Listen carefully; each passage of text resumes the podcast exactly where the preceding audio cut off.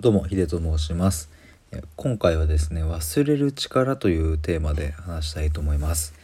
1点だけお知らせなんですけども来週の9月23日木曜日の夜8時から、えー、初ライブをやりたいと思いますのでもしお時間ある方、えー、聞きに来てくださると嬉しいです。よろしくお願いします、えー、本題に入ります。えっと、今日の話はですね、えっと、特に、えっと、だから何っていう、まあ、話ではあるんですけども、えっと、ちょっと僕が今日ですね、たまたま思ったことで、えっと、これ面白いなと思ったので、えっと、まあ、シェアさせていただければと思いますので、えー、そんな感じの、えっと、テンションで話してます。えっとまあ、タイトルにあるのは「忘れる力」という、まあ話えっと、テーマなんですけども、えー、っとですね僕には、えー、っと今おばあちゃんが、えー、いましてでえっと、まあ、他おじいちゃんはちょっともう早く亡くなっちゃっているので、えっと、僕は割とおばあちゃん子であったりするんですけども、えそんなおばあちゃんがですね、えっと、今日、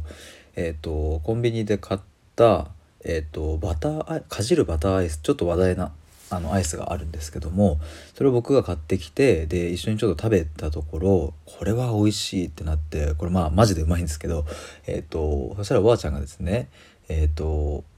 今までで食べたアイスの中で一番美味しいというふうに、えー、言うんですね。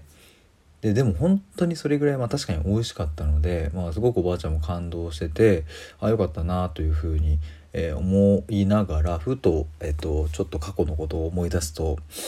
例えば、えっと、ばあちゃんが誕生日の時に、まあ、家族でお寿司を食べに行った時にい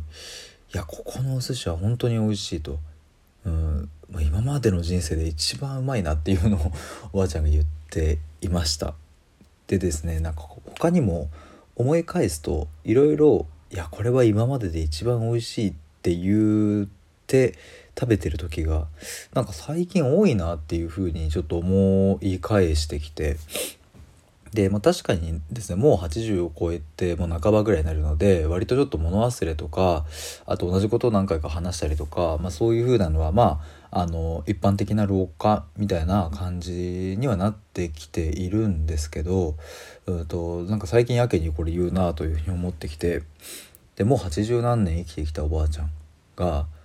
これ今までで一番うまいって言えるって、まあ、いいなというふうにふと思ったわけですね。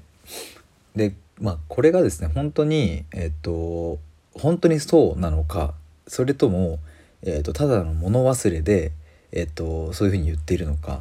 まあ、はたまた、えっと、周りに気を使って これは一番うまいよって言っているだけなのか、まあ、そこの真相はおばあちゃんにしか分かりませんが、まあ、仮にですねこれが、まあ、過去食べたものをそんなに覚えていなかったとすると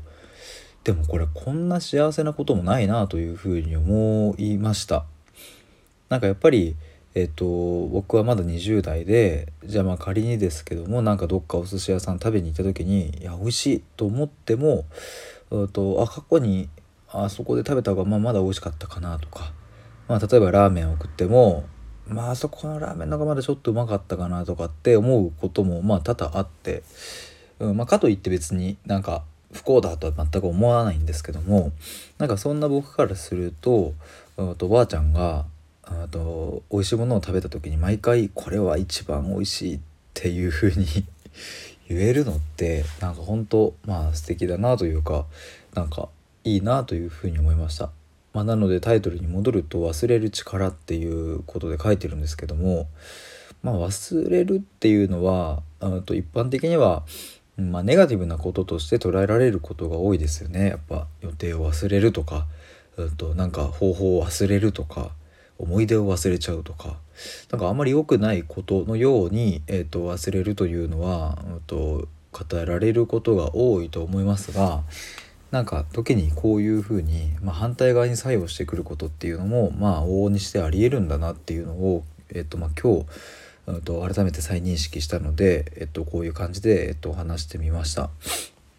まあ、なので、まあ、ここから言えることは、まあ、一般的にこう悪いとかネガティブだと言われているようなことも、うんと、ちょっと見方を変えるだけで意外とポジティブなことだったりするんだなということが、えー、分かったという感じです。えー、そういう感じで今日は以上です。ありがとうございました。